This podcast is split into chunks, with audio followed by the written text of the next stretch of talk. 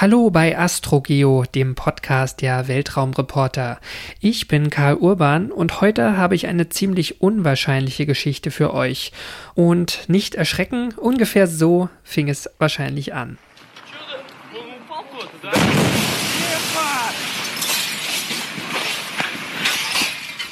So hört sich das heutzutage an, wenn die Druckwelle eines zerplatzenden Meteoriten eine Fensterscheibe zerbersten lässt. Das war eine Originalaufnahme vom 15. Februar 2013 aus der Großstadt Tscheljabinsk in Russland. Später wurden auch etliche große Bruchstücke dieses Meteoriten gefunden, aber in dieser Ausgabe soll es um einen anderen Meteoriten gehen, dessen Fall auch schon ziemlich lange her ist, aber vermutlich einen ähnlich großen Krach verursacht hat. Und das direkt über Süddeutschland. Zuerst möchte ich aber meinen Gesprächspartner begrüßen. Dieter Heinlein ist Fachmann für Meteoriten und arbeitet für das Institut für Planetenforschung des Deutschen Zentrums für Luft- und Raumfahrt. Hallo, Herr Heinlein. Grüße, Herr Urban. Bevor wir jetzt zu dem Meteoriten kommen, um den es heute gehen soll, würde mich ja interessieren, wie Sie überhaupt zum Thema Meteoriten gekommen sind. Das hat damit zu tun, dass ich an zwei Projekten für das Deutsche Zentrum für Luft- und Raumfahrt arbeite. Das eine Projekt heißt Feuerkugelnetz.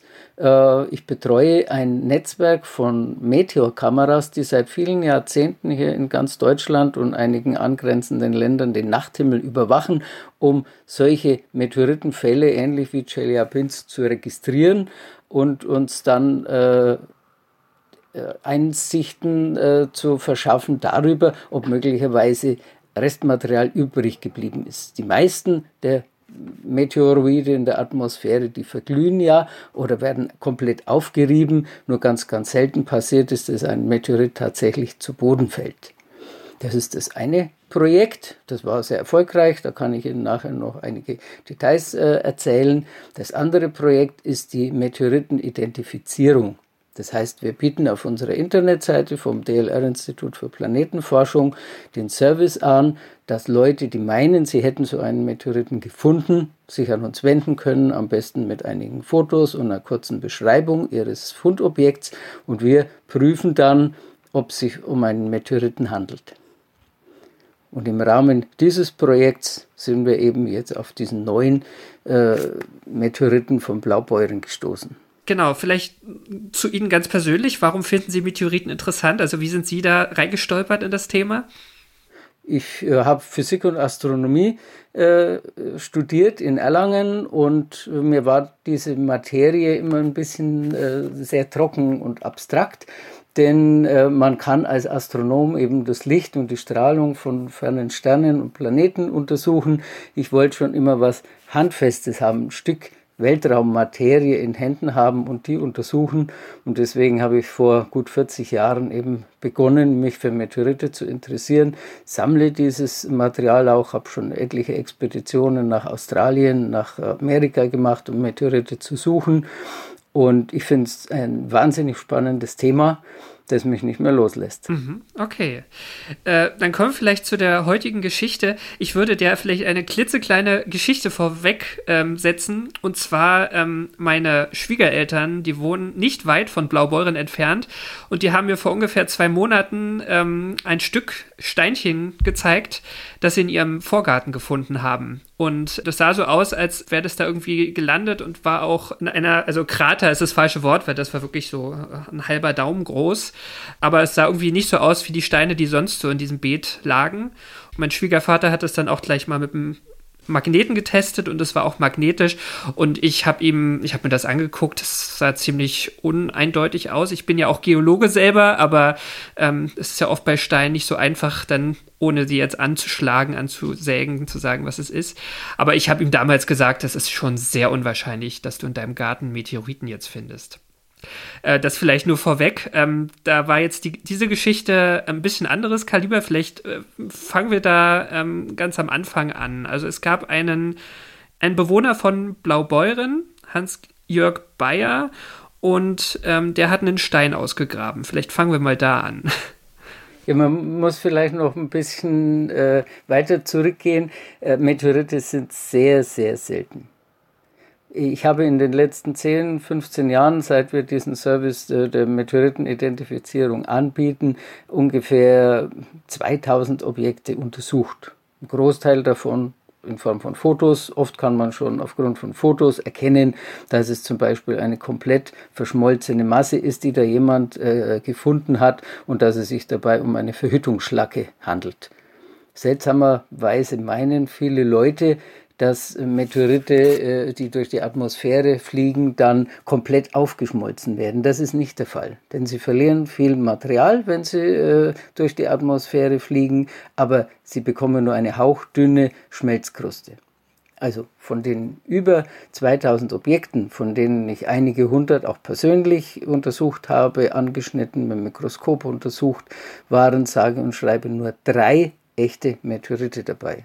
So viel mal äh, zur Seltenheit von Meteoriten. Also das, was ich da meinem Schwiegervater gesagt habe, würden Sie schon auch unterschreiben. Es ist unwahrscheinlich. Ich muss das Objekt sehen, ich, mhm. am besten ein Foto oder das Fundstück selber. Dann kann man eindeutige Aussagen machen. Man kann grundsätzlich nicht sagen, äh, Meteorite sind selten, es ist unwahrscheinlich, wahrscheinlich äh, hat Ihr Schwiegervater keinen gefunden. So einfach ist es natürlich nicht. Aber wie gesagt, drei Objekte waren echte Meteorite. Und ein besonders interessanter war der von Blaubeuren, den der Herr Hans-Jörg Bayer gefunden hat. Es waren viele, viele Zufälle, die geholfen haben, dass der Meteorit überhaupt äh, gefunden und dann auch erkannt wurde. Also damals war ja auch nicht klar, also er war sicher auch gar nicht so sicher, dass es ein Meteorit ist. Also äh, der Herr Bayer, der hat äh, 1989 äh, im Garten äh, seines Grundstücks einen Kabelgraben gezogen, um ein Leerrohr zu verlegen. Und wie er diesen Kabelgraben zieht, stößt er plötzlich auf einen großen Stein. Der war ihm im Weg, der wollte äh, etwa 50, 60 Zentimeter tief war der Kabelgraben. Er wollte da in einer bestimmten Richtung durch und da war der Stein im Weg. Und dann hat er den mühsam ausgegraben und äh, hochgelupft und dann hat er gemerkt, er ist eigentlich für seine Größe sehr, sehr schwer.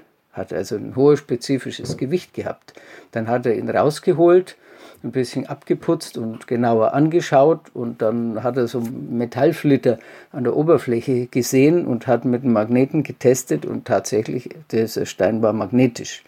Er hat damals nicht vermutet, dass es ein Meteorit sein könnte, sondern er hat sich gedacht, dass es vielleicht ein großer Eisenerzbrocken, ganz ungewöhnlich für die Gegend, sowas hatte er noch nie gesehen und weil er eben seltsam war und ungewöhnlich, hat er ihn einfach im Garten liegen lassen. 25 Jahre lang hat er im Garten diesen Stein aufgehoben, immer wieder an anderer Stelle, mal im Rasen, mal im Beet. Also es war wie ein Dekostein für ihn. Es war wie ein Dekostein ah. eigentlich. Und vor fünf Jahren etwa ist ihm der Stein dann im Weg umgegangen und hat, er hat einigen Abraum äh, wegfahren wollen mit dem Anhänger und hatte den Stein schon auf den Anhänger äh, gehoben, um ihn am nächsten Tag eben zur äh, Bauschuttdeponie zu bringen. Und über Nacht ist es ihm dann doch eingefallen, hm, vielleicht ist doch was Besonderes, schmeißen mal nicht weg. Und äh, dann hat er den Stein in den Keller getragen in einen Schrank gelegt und dort eigentlich auch wieder vergessen. Fünf Jahre lang lag er da im Keller. Und erst im Januar diesen Jahres kam er auf die Idee, Mensch, das Teil müsste jetzt doch mal untersuchen lassen. Vielleicht ist ja was Besonderes, vielleicht ist es ja nicht Eisenerz, sondern ein Meteorit. Vielleicht können Sie ihn kurz beschreiben, also, also außer dass er magnetisch ist, was ist das Besondere oder war für Herrn ähm, Bayer das Besondere? Das war, äh, der war un, äh, ungewöhnlich äh, schwer für seine Größe. Die Größe war ungefähr so groß wie ein Kinderrucksack, hat aber über 30 Kilogramm gewogen. Und ja, bei, durch eine äh, kurze Internetrecherche ist er eben auf äh, die DLR-Seite gekommen und hat da die Kriterien nochmal nachlesen können, die erfüllt sein sollen, dass es sich um einen Meteorit handeln könnte. Hohe Dichte zum Beispiel, äh, dann ein rostbraunes Aussehen, das hat auch gestimmt, und die Tatsache, dass äh, das Objekt von einem Magneten angezogen wird. Das allein sagt noch nicht, dass es hundertprozentig ein Meteorit ist, aber dann, wenn diese Kriterien erfüllt sind, dann lohnt sich eine genauere Untersuchung. Dann hat der Herr Bayer in Berlin an unserem Institut angerufen, unsere Institutsdirektorin hat ihn dann an mich verwiesen. Und nach einem längeren Telefonat, wo er mir diesen äh, Fund beschrieben hat, äh, hatte man dann auch Fotos geschickt. Und diese Fotos sahen für mich jetzt nicht so spektakulär aus. Ein rostbrauner, kantiger Brocken, sehr, sehr äh, verwittert und verrostet. Nach meiner Einschätzung hätte es durchaus auch ein Eisenerz sein können. Äh, ich habe dann aber vorsichtshalber gesagt, ausschließen kann ich es nicht, dass es vielleicht doch ein Steinmeteorit ist, ein sehr alter, sehr verwitterter. Schlagen Sie doch bitte ein kleines Eckchen ab, so 20, 25 Gramm und schicken Sie mir das zu. Hat er dann auch getan und dieses kleine Fragment, wie ich das erhalten habe, habe ich also einen Magnettest gemacht. Das hat also dann so stark angezogen, diesen Magneten, dass meine Vermutung schon etwas mehr in Richtung Meteorit ging. Also so eine, so eine Eisenschlacke ist nicht so stark magnetisch normalerweise? Also Eisen, Eisenschlacke äh, war es nicht, das habe ich gesehen, denn die ist komplett durchgeschmolzen. Das mhm. war ein äh, ursprünglicheres Material. Äh, und dieses kleine Stückchen habe ich dann mit meiner Diamantsäge durchgeschnitten und dann war es mir sofort klar, ich habe also Einschlüsse von Metall, frischen Metall innen gesehen, Eisen und Nickel.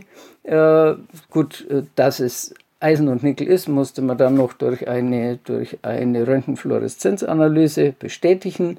Und ich habe eine Gesteinsmatrix gesehen, die kleine Schmelztröpfchen, Kügelchen, sogenannte Chondren enthielt. Und für mich war dann eigentlich ziemlich klar, es ist ein echter Steinmeteorit. Das war für mich eine Überraschung, weil augenscheinlich nach den Bildern hat das Ganze mehr nach Eisenerz ausgesehen. Mhm. Und, und diese, dieses Ansägen, es ist ja, wir haben gerade gesagt, man muss noch chemische Analysen machen, aber eigentlich ähm, sagt das dann schon relativ viel aus, wenn man die innere Struktur sich anschauen kann. Ja, weil an der Bruchfläche sieht man eben diese Kügelchen, diese Konrenstruktur nicht so eindeutig.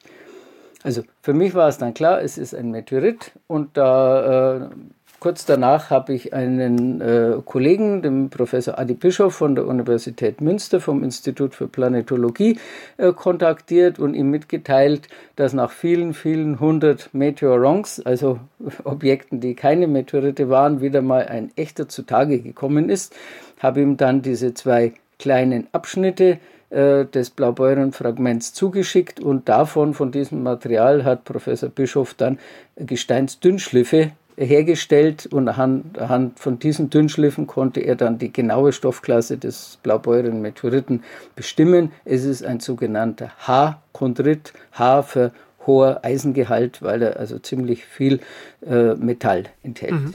Also zu dem Zeitpunkt war dann schon ähm, waren sie sich sicher sozusagen, dass es ein Meteorit ist. Da ging es dann nur noch um die, um die Details sozusagen. Da war es schon absolut sicher, dass es ein Meteorit ist. Ähm, was genau ähm, bedeutet Dünnschliff?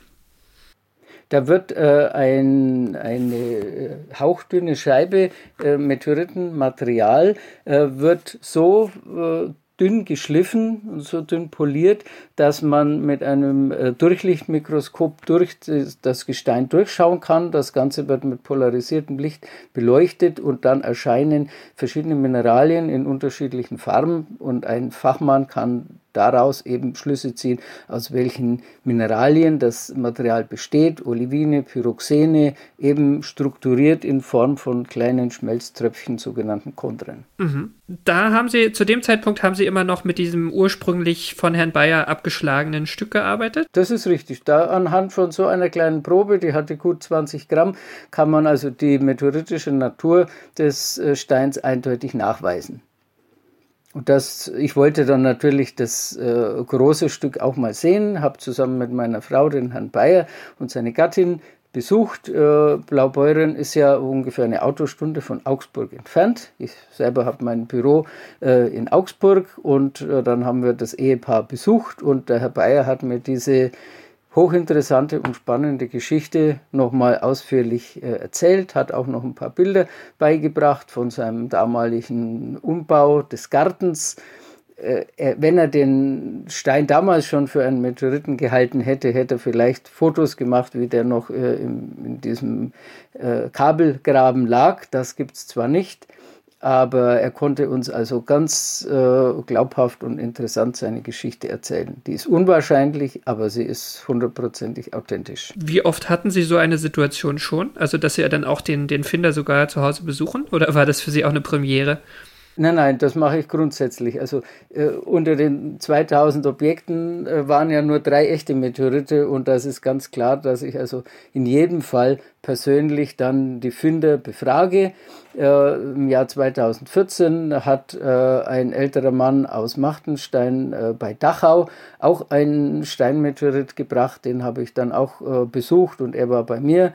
Und äh, 2017 äh, gab es einen kleinen Steinmeteoritenfund von etwa 130 Gramm Masse, also so groß wie ein Stückchen Seife, nur von jemandem aus Kloppenburg. Das war ein Hausmeister, Schulhausmeister, der einen Lesestein vom Acker gefunden hat. Und der hat sich auch als Meteorit entpuppt. Auch da war ich einige Male dort und habe die ganze Fundgeschichte recherchiert, Fotos gemacht. Also das äh, wird von uns immer sehr, sehr gut dokumentiert, weil sie auch so selten vorkommt. Genau, also Sie haben jetzt quasi äh, den Herrn Bayer besucht, kennengelernt, auch den Garten in Augenschein genommen, wo der gefunden wurde. Es gab die ähm, die ersten Analysen, die sie bei sich gemacht haben und den Dünnschliff in Münster. Ähm, das heißt, jetzt war erstmal bestätigt sozusagen, das ist ein Steinmeteorit und sie konnten auch schon mit ihrem Kollegen in Münster zusammen sagen, was für ein Typ. Ist das Thema dann sozusagen durch oder geht die, geht die Forschung dann weiter noch an diesem Stück? Dann wird es ja erst richtig interessant. Ja, ja, ich, äh, der Herr Bayer hat mir ganz vertrauensvoll seinen Steinmeteoriten, der über 30 Kilogramm wog, mitgegeben für weitere Untersuchungen. Die erste wichtigste Untersuchung für mich äh, war mal die genaue Dichte des Meteoriten zu bestimmen. Sowas geht ja nach dem archimedischen Prinzip. Äh, nach äh, Verdrängung von Wasser. Im Prinzip würde man das mit einem normalen Stein äh, so machen, nicht aber mit einem Meteoriten, denn den sollte man natürlich nicht ins Wasser legen, äh, dass er noch mehr verrostet. Und aus diesem Grund habe ich mir einen Holzkasten gebaut und diesen Holzkasten mit einem äh, mit winzig kleinen Glaskügelchen gefüllt. Das ist, äh, die sind 40 Mikrometer im, im, Durchmesser und das Ganze sieht aus wie, eine, wie Mehl fast. Ja, und in dieses, in dieses Bett von diesen Glaskügelchen habe ich also den Meteoriten in der Holzbox äh, eingebettet und konnte dadurch das Volumen des Meteoriten genau bestimmen und auch seine Dichte. Und dabei kam heraus, dass also die Dichte 3,34 Gramm pro Kubikzentimeter ist und die ist ganz typisch für Haarkondrite. Mhm. Also das hat sozusagen auch die, diese Meteoritenklasse bestätigt, die schon ja. im Dünnschliff rauskam. Das hat es absolut nochmal bestätigt. Und dann äh, war dieser Steinmeteorit natürlich sehr, sehr unscheinbar um nicht zu sagen, er ist ziemlich hässlich. Es ist eine, eine braune äh, Masse, äh, ein bisschen kantig, weil einige Teile wohl abgebrochen waren und abgewittert waren. Er war jetzt nicht schön. So ein Meteorit, der soll aber in einem Museum zum Beispiel landen und soll da von den Menschen angeguckt werden und die sollen ja auch in das Innere dieses Meteoriten reinschauen können. Deswegen hatten wir zusammen mit dem Finder besprochen und beschlossen, den Meteoriten anzuschneiden. Und zwar auf einer Fläche von etwa Handtellergröße. Jetzt braucht man dazu natürlich eine wesentlich größere Diamantsäge, als ich die in meinem Meteoritenlabor habe, denn normalerweise habe ich kleine äh, Meteorite von, von Hand, äh, Handgröße nur und der war jetzt so groß wie ein Kinderrucksack. Deswegen haben wir dann einen äh, Fachbetrieb äh, in Mindelheim kontaktiert, einen Steinmetz- und Bildhauermeister, der eben eine sehr große Diamantsäge hat und dort wurde dann von diesem 30 Kilogramm Meteoriten äh, eine etwa 570 Gramm schwere Endkappe abgeschnitten. Und dann jetzt kann man in den Meteoriten wunderbar reinsehen. Äh, man sieht also äh, viele Einschlüsse von Nickeleisen, man sieht diese Gesteinsmatrix des Chondriten und jetzt ist es auch einem Laien, der im Museum äh, das Objekt anschaut, äh, verständlich zu machen, dass es sich hier tatsächlich um einen Meteoriten handelt. Mhm.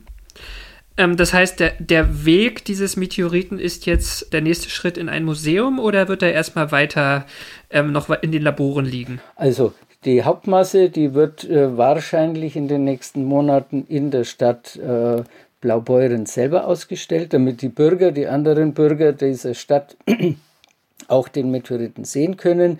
Auf lange Sicht ist es eher geplant, ihn in ein Museum äh, zu geben, äh, das sich speziell eben mit Meteoriten beschäftigt. Da gibt es einige, äh, das Rieskrater-Museum in Nördlingen zum Beispiel, in Steinheim gibt es auch ein Meteoriteneinschlagsmuseum, Steinheimer Becken. Äh, und da wird es jetzt einige Gespräche und Verhandlungen geben, äh, wo der Meteorit dann landet, wissen wir heute noch nicht. Mhm. Aber an dem kleinen Stück, an der Endkappe, werden weitere Untersuchungen gemacht. Diese Endkappe befindet sich momentan im Helmholtz-Institut in Dresden, wo die radioaktive Reststrahlung dieses Meteoriten untersucht wird. Denn wenn ein Meteorit im Weltraum sich bewegt, dann wird er ja von der kosmischen Strahlung hart bestrahlt und dann entstehen im Inneren äh, verschiedene Radioisotope. Und sobald dieser Meteorit dann auf die Erde fällt, zerfallen die nur noch und es werden keine neuen mehr nachproduziert. Und äh, es ist für die Wissenschaftler hochinteressant, eben zu untersuchen, welche Radioisotope noch äh, enthalten sind. Das sind vorwiegend die mit einer längeren Halbwertszeit. Es gibt solche typischen kosmogenen Radioisotope, also Radioisotope, die im Weltall entstanden sind, die einige Wochen, Monate und Jahre Halbwertszeit haben. Die sind also zum größten Teil zerfallen. Aber es gibt ein Radioisotop, das ist Aluminium 26, das hat also über 700.000 Jahre Halbwertszeit. Da ist also noch eine erhebliche Menge vorhanden. Also da geht es erstmal darum, wie dieser oder wann dieser Brocken im All entstanden ist, wahrscheinlich.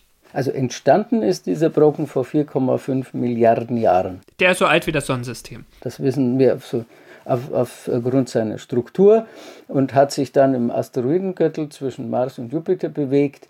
Und da ist er wahrscheinlich vor einigen Millionen Jahren dann durch eine Kollision abgelenkt worden äh, und auf eine äh, Bahn gekommen, die in der Nähe der Erdbahn äh, verlief. Da hat er dann lange eben so eine elliptische Bahn als Erdbahnkreuzer gezogen und irgendwann vor einigen hundert oder tausend Jahren äh, ist er dann mit der Erde zusammengestoßen bei den Meteoriten, die man so auf der Erde findet, gibt es ja verschiedene ähm, Gruppen. Es gibt diese groben Klassen von ähm, beispielsweise metalldominierten ähm, und Steinmeteoriten und die kohligen, ähm, die mehr einen größeren Kohlenstoffanteil haben. Und dann gibt es auch so Mischformen. Und das ist ja ein, ein ziemlich großes Feld von, von Unterklassen von Meteoriten, das es so gibt. Und manche von denen lassen sich ja auch bestimmten Ursprungsobjekten zuordnen. Also beispielsweise bestimmten Asteroiden im ähm, Asteroidengürtel. Wie ist das bei diesem, bei dieser Klasse jetzt von dem Meteoriten? Äh, in dem Fall ist es natürlich ganz schwer, einen Ursprungskörper auszumachen. Wir wissen zwar generell, dass der Meteorit aus dem Asteroidengürtel stammt, äh, aber von welchem Asteroiden genau, das wissen wir nicht. Das ist ja auch der Grund, warum wir unser Projekt Feuerkugelnetz äh, ins Leben gerufen haben, denn wenn wir einen Meteoriten im Fall durch die Atmosphäre fotografieren können, dann können wir berechnen, wo, in welchem Gebiet dieser Meteorit aufschlägt oder aufgeschlagen ist und wir können zurückrechnen, aus welchem Teil äh, des Asteroidengürtels dieser Meteorit stammt. Das ist uns ja äh, dreimal gelungen. Im Jahr 2002 mit dem Neuschwanstein-Meteoriten, im Jahr 2016 in Stubenberg in Niederbayern gab es so einen Fall und 2018 am 10. Juli in Rentchen in Baden-Württemberg.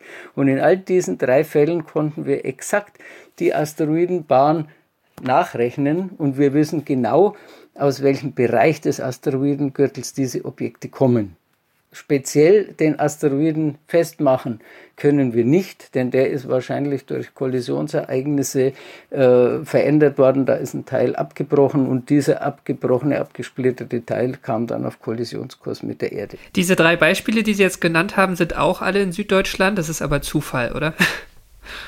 Das ist nicht Zufall, dass die in Deutschland sind, sondern in Deutschland äh, gibt es eben dieses Feuerkugelnetz, das es ermöglicht, solche Meteoritenfälle äh, zu lokalisieren. Äh, nee, äh, ich meine bloß, weil alle drei Beispiele auch in, in, Süddeutschland sind, jetzt nicht im Norden. Ach so, in Süddeutschland, ja, das ist ein Zufall. Okay. Das ist wohl richtig. ja, ja.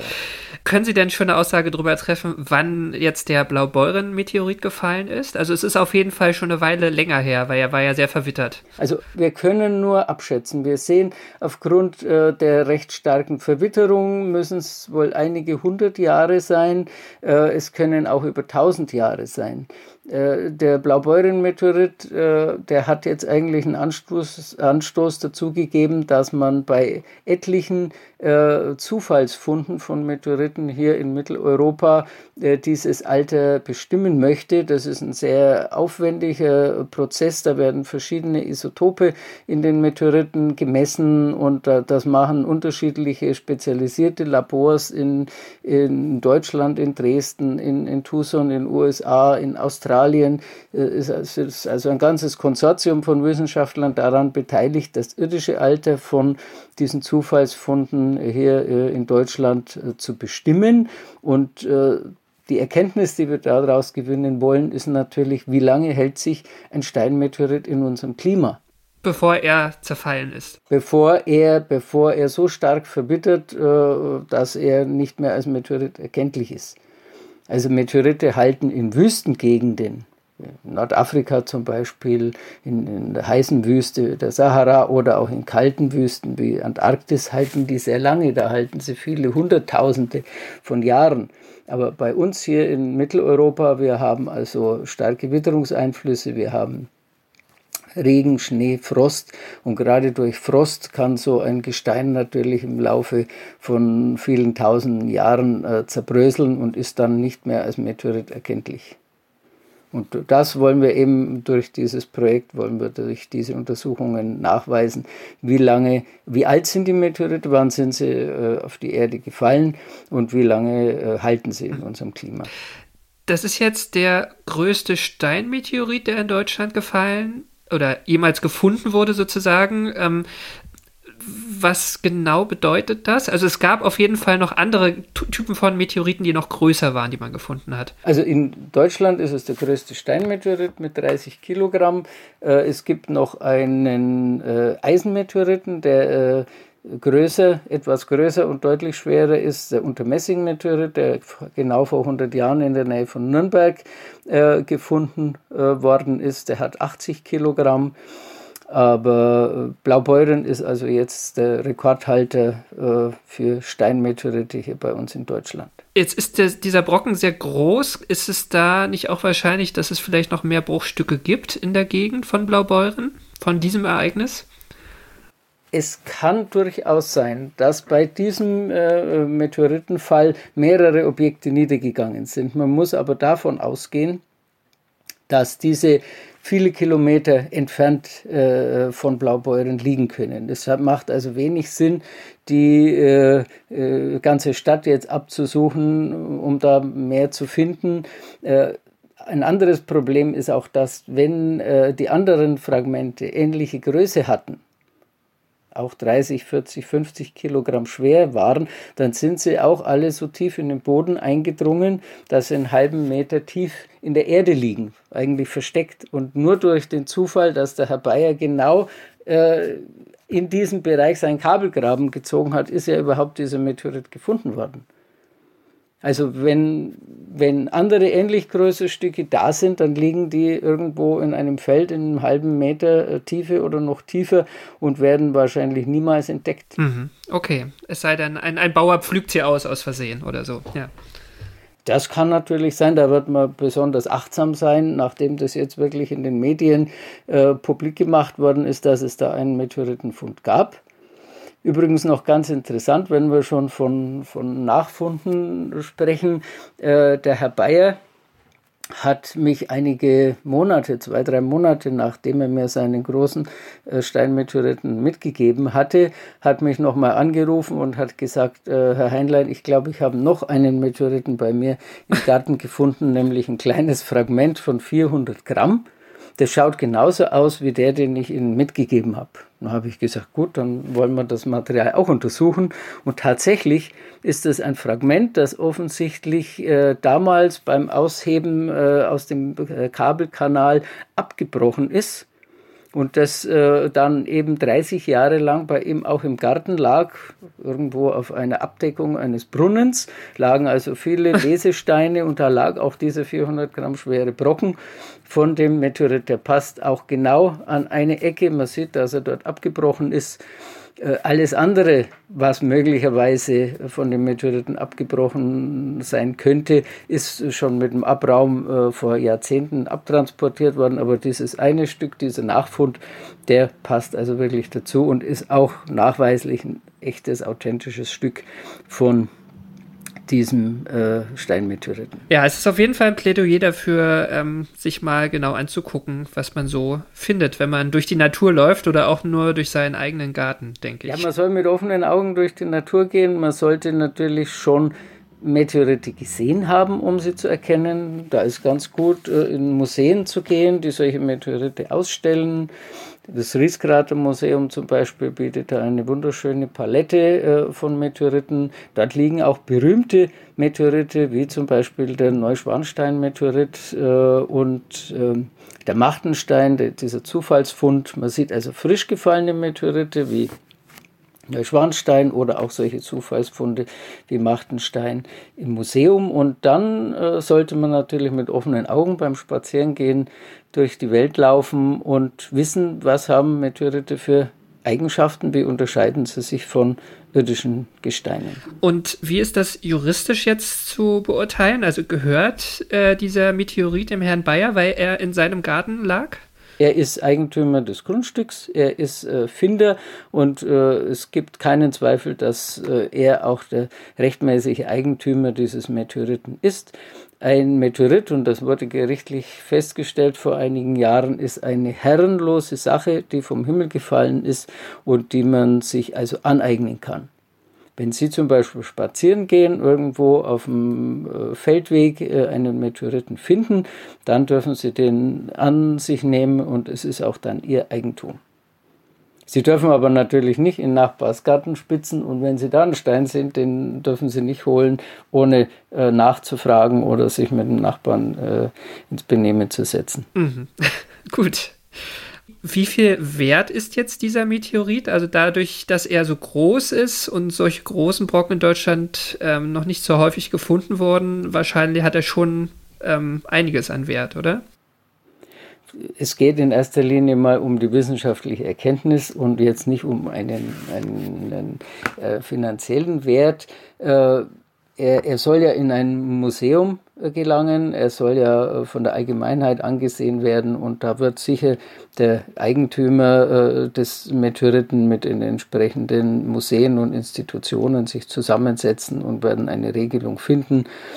Eines ist ganz klar, der Meteorit soll, so wie er jetzt ist, in seiner angeschnittenen Form, wo er sehr attraktiv ausschaut, dauerhaft ausgestellt werden und es soll also kein Material mehr abgeschnitten werden. Es ist ja genug Material da. Es ist diese Endkappe von 576 Gramm da. Es ist dieser Nachfund von 400 äh, Gramm da. Diese äh, beiden Objekte werden jetzt intensiv von Wissenschaftlern noch untersucht und ja, für die Allgemeinheit soll eben diese Hauptmasse von knapp 30 Kilogramm dann dauerhaft in einem Museum gezeigt werden. Mhm. Gut, und äh, was, was für wissenschaftliche Fragen sind jetzt noch offen, so aus Ihrer Sicht? Die wichtigste Frage, die wir beantworten wollen, ist natürlich das terrestrische Alter. Wie lange liegt dieser Meteorit schon auf der Erde? Wie stark ist er verwittert? viel, viel mehr äh, Aufschlüsse werden wir also kaum äh, bekommen. Es gibt ja relativ viele äh, solche Haarchondrite von diesem Typ. Das ist der, die häufigste Meteoritenform von Steinmeteoriten überhaupt. Da hat man also schon viele Tausende untersucht. Also aufgrund seiner Struktur erwarten wir jetzt da keine besonderen Erkenntnisse. Aber man überprüft also jetzt nicht nur das Alter und will das Alter bestimmen, sondern man hat zum Beispiel auch Spezialmessungen gemacht und, und äh, äh, Untersuchungen von Barium- und Strontiumgehalt zum Beispiel, um auch hundertprozentig nachzuweisen, dass dieser Meteorit in der Erde von Blaubeuren verwittert ist. Man kann das genau zeigen. Man hat auch Bodenproben genommen und hat die also verglichen mit den Verwitterungsprodukten an dem Meteoriten und konnte da eben eindeutig zeigen, dass, dass er hier in Europa verwittert ist. Denn es gibt leider immer wieder Zeitgenossen, die probieren, äh, Steinmeteoritenfunde aus der Wüste der Sahara äh, auszugeben als Eigenfunde hier in Deutschland weil sie dann eben was Besonderes sind. Wenn ich jetzt einen Meteoriten auf einer Mineralienmesse äh, aus Marokko oder äh, Algerien kaufe, dann äh, kriege ich den recht günstig und ja, kann mir daheim auf den Schrank legen. Wenn es aber ein Steinmeteorit aus Deutschland ist, dann komme ich damit vielleicht in die Zeitung, wie das der, dem Herrn Bayer auch gelungen ist. Und wenn er viel Glück hat, gibt es einen richtigen Medienhype äh, darum. Und um das nochmal hundertprozentig klar zu machen und die Geschichte, die der Herr Bayer äh, uns erzählt hat, ganz glaubwürdig zu machen, haben wir eben auch diese Kontrolluntersuchungen noch gemacht. Denn da sind wir sehr vorsichtig. Wir prüfen die Geschichte in allen Einzelheiten und wir prüfen natürlich auch das Material, das uns vorgelegt wird. Aber diese Geschichte, auch wenn sie unglaubwürdig ist, ist also hundertprozentig wahr und authentisch. Mhm. Ja, also ich denke, das, das zeigt auch diese Geschichte, ähm, wenn man als Geologe in Deutschland unterwegs ist und vielleicht auch schon mal wahlweise in einer Wüstenregion unterwegs war. Ähm, in Deutschland hat man es sowieso schwer, weil die Gesteine, auch die hier so zu unseren Füßen liegen, oft überwuchert sind oder verwittert durch den Niederschlag, den wir haben. Meteoriten in der Wüste zu finden oder in der Antarktis, da werden sie ja auch äh, oft gefunden. Da, da fallen die auf und da verwittern sie auch nicht so schnell. Und das ist wahrscheinlich so das Besondere an dieser Geschichte, dass das sogar ein ausgegrabener Stein ist hierzulande. Ja. Ja, ja.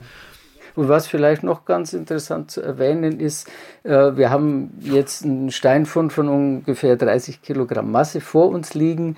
Äh, wir können natürlich dann abschätzen, wie groß war das Objekt, wenn, äh, als es die Erdatmosphäre getroffen hat, als es zum Meteoriteneinschlag kam. Da können wir davon ausgehen, dass die Masse etwa eine halbe Tonne bis zu einer Tonne war. Es war also ein großer Steinbrocken, der mit sehr, sehr hoher Geschwindigkeit auf die Erdatmosphäre aufgetroffen ist. Die Geschwindigkeiten sind typischerweise 20 Kilometer pro Sekunde, also 70.000 Stundenkilometer. Dann wird der Körper in wenigen Sekunden, das ist die Zeit, wo er als Feuerkugel dann aufgeleuchtet hat, stark abgebremst und hört etwa in 20 Kilometer Höhe zu leuchten auf. Und dann da in dieser Leuchtphase verliert er sehr, sehr viel Material. Ist also von der Tonne Material so viel Material abgetragen und äußerlich abgeschmolzen, dass äh, nur noch 30, 40 Kilogramm übrig geblieben sind. Und diese Masse, die ist dann eben durch dichtere Luftschichten noch weiter abgebremst worden und letztlich ist der Körper mit einer Geschwindigkeit von ca. 250 Stundenkilometer dann in blaubeurer Erde aufgetroffen und hat einen kleinen, ein kleines Loch von halben Meter Tiefe geschlagen. Es gab also keine große Explosion, sondern es, der ist einfach äh, in, in seinem halben Meter tiefen Loch dann liegen geblieben. Und da ist dann im Laufe der Jahrhunderte natürlich, äh, hat sich dieses Loch wieder verfüllt. Und erst im Jahr 1989, als der Herr Bayer sein Kabelgraben ziehen wollte, dann äh, ist er wieder auf dieses Objekt gestoßen. Aber die, die ähm, Explosion gab es unter Umständen in der Atmosphäre. Also kann man sich das so vorstellen, auch wie bei dem Ereignis von Chelyabinsk, wo ja ähm, es auch ein, ein Zerplatzen in der Luft gab, während dann die Fragmente auch noch ziemlich weit geflogen sind hinterher? Sehr häufig, sehr häufig kommt es bei Steinmeteoriten zu solchen atmosphärischen Zerbrechen und auch dann äh, zu Explosionen. Das Ereignis von Chelyabinsk ist natürlich noch ein bis zwei Größenordnungen größer und heftiger gewesen. Wir hatten es ja da mit einem Riesenbrocken äh, zu tun, der äh, etwa 17 Meter Durchmesser hatte. Also das Objekt, äh, das Blaubeuren-Meteoritenfall erzeugt hat, war doch wesentlich kleiner, einen knappen Meter vielleicht im Durchmesser. Aber es kann trotzdem sein, dass die, dass die Zeitgenossen, die ähm, damals gelebt haben, wie viele hundert Jahre das jetzt auch immer her ist, ähm, das durchaus mitbekommen haben. Möglicherweise, ja, kann, das kann durchaus sein. Gut, Herr Heinlein, haben wir was vergessen? Oder haben wir mal die wesentlichen Punkte dieses Objekts abgearbeitet? Ich würde sagen, das Wesentliche äh, haben wir und es bleibt immer noch spannend, äh, wenn das irdische Alter dann bekannt ist. Das wird jetzt für einige, für ein halbes Dutzend Meteorite, die hier in Deutschland gefunden wurden, gemacht. und wird also dann doch wesentliche wissenschaftliche Erkenntnisse bringen. Und die sind zum Teil eben durch diesen Blaubeurenfund angestoßen worden. Das war sie, die 36. Ausgabe von AstroGeo. Wenn ihr noch mehr über Meteoriten hören und lesen wollt, schaut mal vorbei. Auf der Webseite zu dieser Sendung verlinken wir euch eine Geschichte zum Meteoriten von Chelyabinsk, an dem an den gefallenen Bruchstücken Spuren menschlicher Aktivität gefunden wurden. Und ein Interview mit einem der Geologen, die am hier eben auch genannten Rieskrater-Museum, ähm, das sich ja auch am Rande der Schwäbischen Alb befindet. Ähm, die haben wir für euch verlinkt. Ansonsten findet ihr bei uns natürlich auf unserer Webseite weitere Artikel und Podcasts zu aktuellen Themen. Aktuell beispielsweise ein Dossier zur Zukunft der Raumfahrt. Wir haben einen monatlichen Text zum Sternenhimmel und vieles mehr. Bei uns findet ihr einige Artikel, die frei verfügbar sind unter dem Schlagwort kosmische Leseprobe. Und wenn euch unser Angebot gefällt, denkt doch mal über ein Abonnement nach. Es gibt auch die Möglichkeit, eine Flatrate abzuschließen, um das ganze Angebot der Riff Reporter frei lesen zu können. Ihr helft uns, unabhängigen Wissenschaftsjournalisten unsere Arbeit zu machen. Denn Weltraum braucht Journalismus. Danke euch schon mal und bis bald.